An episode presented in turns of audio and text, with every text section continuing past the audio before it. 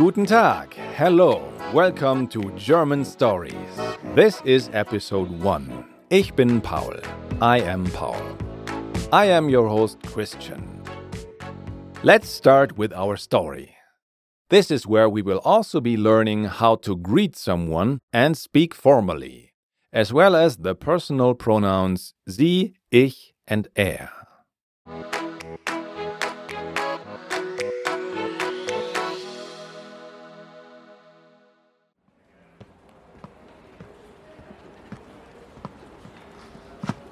Guten Tag.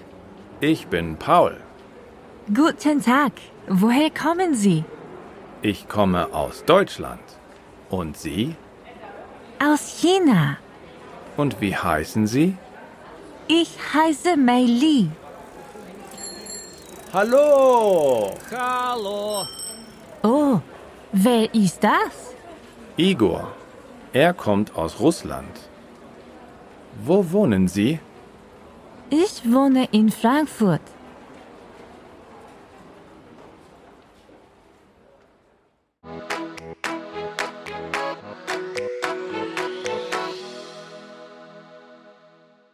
And now let's repeat our very first dialogue.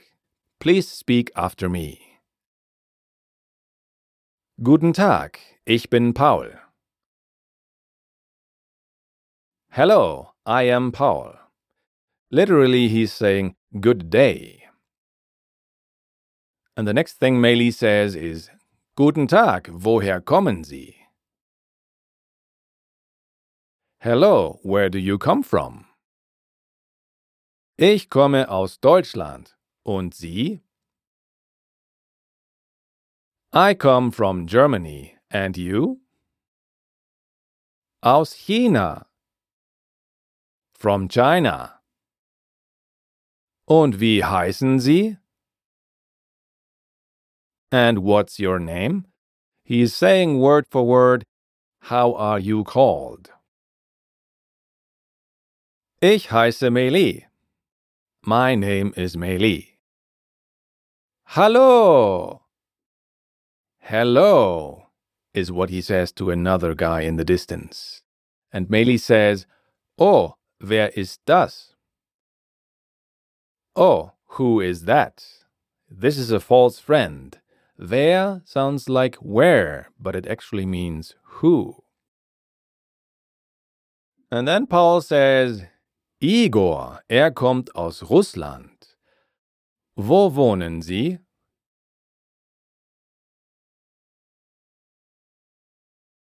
Igor, he comes from Russia. Where do you live? Here we have the second false friend because wo sounds like who, but it actually means where. And the final thing Meili says is Ich wohne in Frankfurt. I live in Frankfurt. Got it? Then you're awesome! We highly recommend you to go back to the beginning and listen again to Paul meeting Meili for the first time.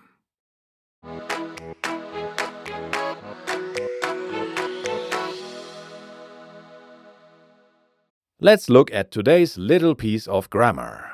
If you talk or write to a stranger, an older person, or maybe your boss, you usually address that person in a formal way. So you say Sie, which means you formal. If you are new in Germany, you would say Sie to almost everybody. Otherwise, you might offend people.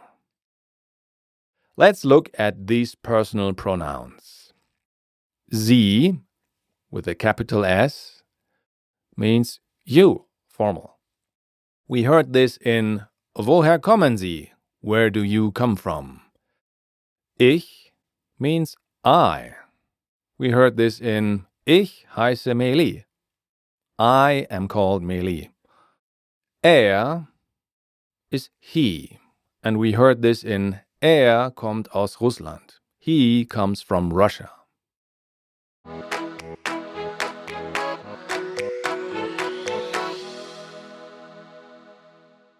In today's part of the story, Paul gets to know Meili in front of the university. Various dramatic events will soon unfold, though.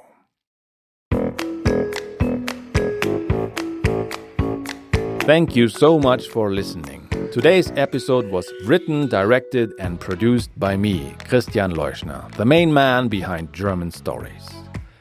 The role of Meili was played by Lin Fan. The role of Paul was played by me. German Stories theme song by Esteban Del Pino. If you enjoyed today's episode, please consider sharing our show with someone else you think would like it. Your friend might really appreciate you telling him or her about our show. Visit our website at German-stories.com to get all the extras you need to speed up your German learning.